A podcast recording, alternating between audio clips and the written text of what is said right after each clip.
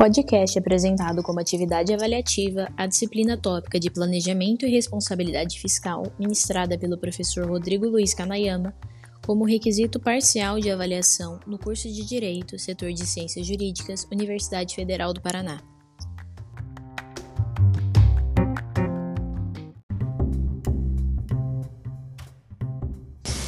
Discentes, Laura Capobiango, Luísa de Paulo Formadini e Sofia Lonlotes.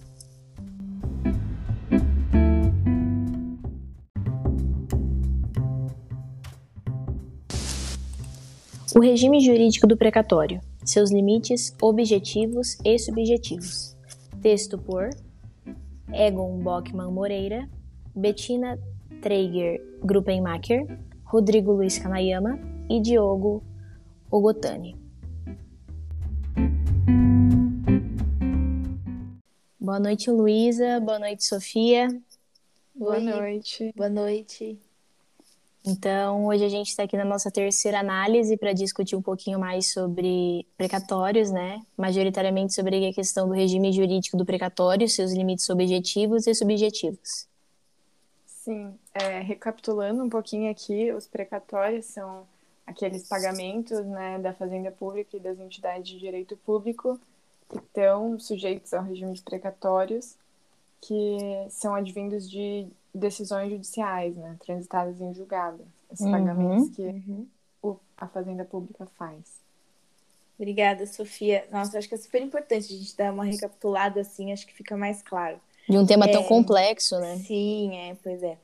E falando agora um pouquinho mais sobre o texto, assim, na verdade, sobre a minha percepção, acho que a gente poderia começar assim. É, o que eu achei muito bacana nesse texto, e até diferente dos outros, né, foi ele ter tratado dos eixos de limites objetivos e subjetivos. O que me deu a impressão de que de algo não menos pragmático, mas que eu achava que era muito pragmático, que era o regime de precatórios, algo completamente pragmático, todas as regras, enfim, algo, enfim, estritamente lógico, né?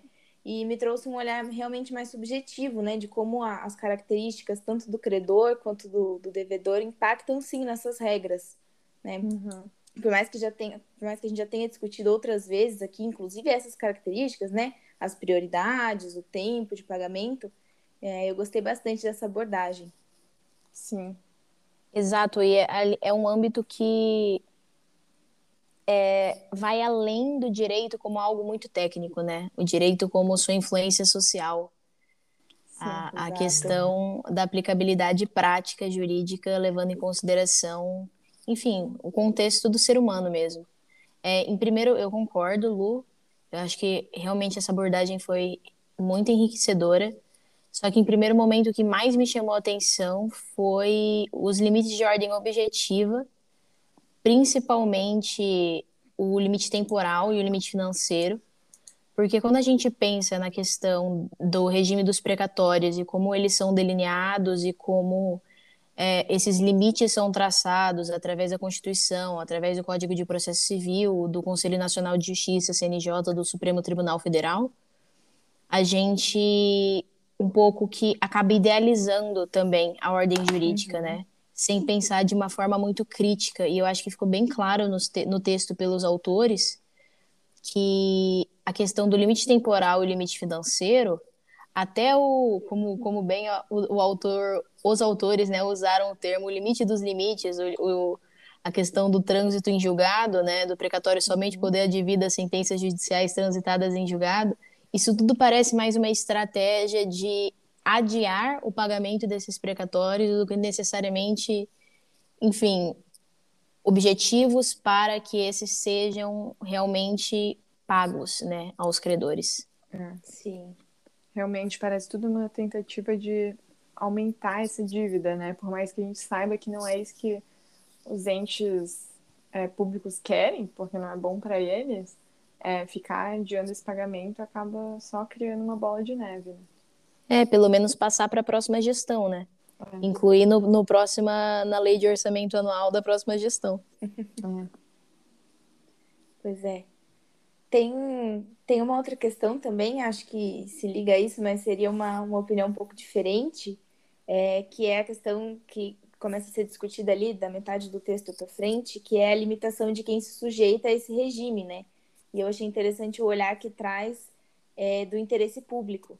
Então, não só de definir ali fazenda pública, as pessoas que são regidas por, por, por direito público, mas também pensar que esse dinheiro, né, que vai ser usado para os precatórios, ele é, precisa se ter uma noção de que é, é um dinheiro mais com assim ação mais direta. Então, é, ele precisa sim proteger o interesse público, porque é a gestão do dinheiro que é depositado de forma mais direta. Então, é importante ter essa rigidez para que também não se amplie demais. Sim. Eu acho que e aí são interesses que convergem, né? O interesse público e teoricamente a obrigação de pagar ali, né? De ser o mais célere possível. Uhum. Sim. É importante também, já que você tocou nesse ponto, Lô, definir como o texto faz, ele bem certinho quem que está sujeito ao regime jurídico dos precatórios, que pela Constituição de 88 é a Fazenda Pública e as entidades de direito público, mas às vezes, é, uhum. principalmente para gente que está bem no começo da faculdade, a gente pode ter aquela dúvida, o que exatamente são as entidades de público, o que é a Fazenda Pública, no que consiste isso? E ali os autores no texto explicam isso bem direitinho. Então, é, os entidades de direito público são as autarquias e as fundações de direito público. E a fazenda pública é basicamente as entidades dotadas de personalidade jurídica de direito público, administração direta, autarquias e fundações de direito público. É tudo isso que é abrangido no conceito de fazenda pública. Então, acaba que são são excluídas do regime dos precatórios as pessoas jurídicas que são vinculadas ao Estado, mas que são submetidas ao regime do direito privado, por exemplo, que é algo que uhum, pode ser uma dúvida uhum. de muita gente. Sim, é, eu achei que ficou bem legal, bem explicadinho mesmo. É, no fim, é o que define mesmo a aplicabilidade do regime de direito público, né? Como você disse. Eu achei assim uma forma mais fácil da gente conseguir lembrar. Exato.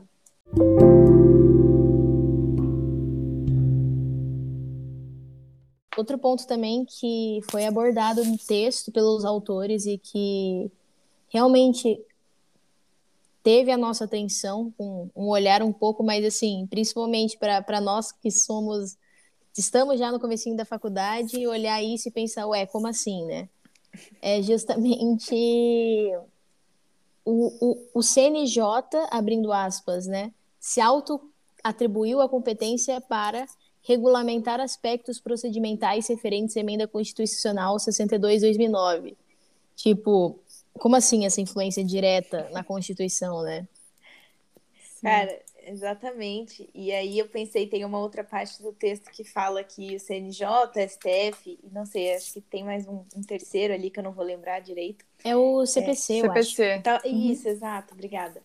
Que o CPC, que esses, é, eles fizeram o delineado, enfim, a moldura da Constituição. E aí eu fiquei pensando, como assim? Mas não devia ser o contrário, né? A Constituição, a gente até ouve essa história do quadro, a Constituição traz a moldura, enfim, a lei maior traz a moldura e as outras vão complementando. Então, assim, eu achei até que ia ser problematizado, mas enfim, o objetivo do texto não era exatamente esse, mas também foi uma coisa que me chamou atenção, um outro trecho. Uhum.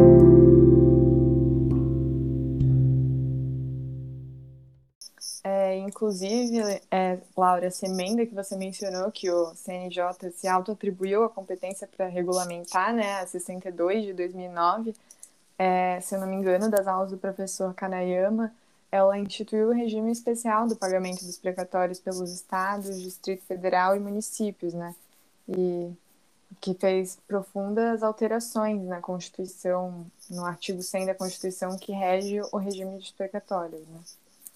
Exatamente. Com certeza. É, foi o que eu falei. Eu não consegui, assim, entender direito como exatamente que funciona, porque a gente sempre aprende muito quadradinho, que é o contrário, né? É, bom, é, não sei se vocês têm alguma outra colocação. Eu tenho uma dúvida mais pessoal, se eu puder colocar agora. Pode, por claro. favor, Luísa. Então, gente, seguinte, é, eu fiquei com um pouco de dúvida sobre a questão porque autor, os autores é, citam que o precatório ele é personalíssimo, por isso é intransferível, né? É, mas que a questão da prioridade ela permanece com a sucessão. Então, eu queria entender, na verdade, se é uma, uma questão de precatório, da, da matéria, né, de precatório, ou se é uma questão apenas da matéria de sucessão, porque para mim não faria tanto sentido assim a, a prioridade permanecer, né, com a sucessão. É, a prioridade no, no caso no que eles chamam de limite temporal, né, ali. Então uhum. ainda ficou um pouco confuso para mim assim, mas era só para fechar mesmo.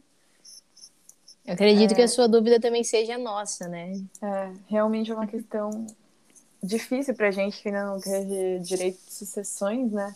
Mas realmente é meio estranho pensar por exemplo, um senhor de idade tem um filho de 20 anos que não tem nenhum direito a nenhuma prioridade, daí se ele falece, por exemplo, ele tem também a prioridade para receber esse precatório, né? Considerando uhum. que, que se fosse um precatório dele, ele não teria essa prioridade. Realmente é uma questão. Exato. É.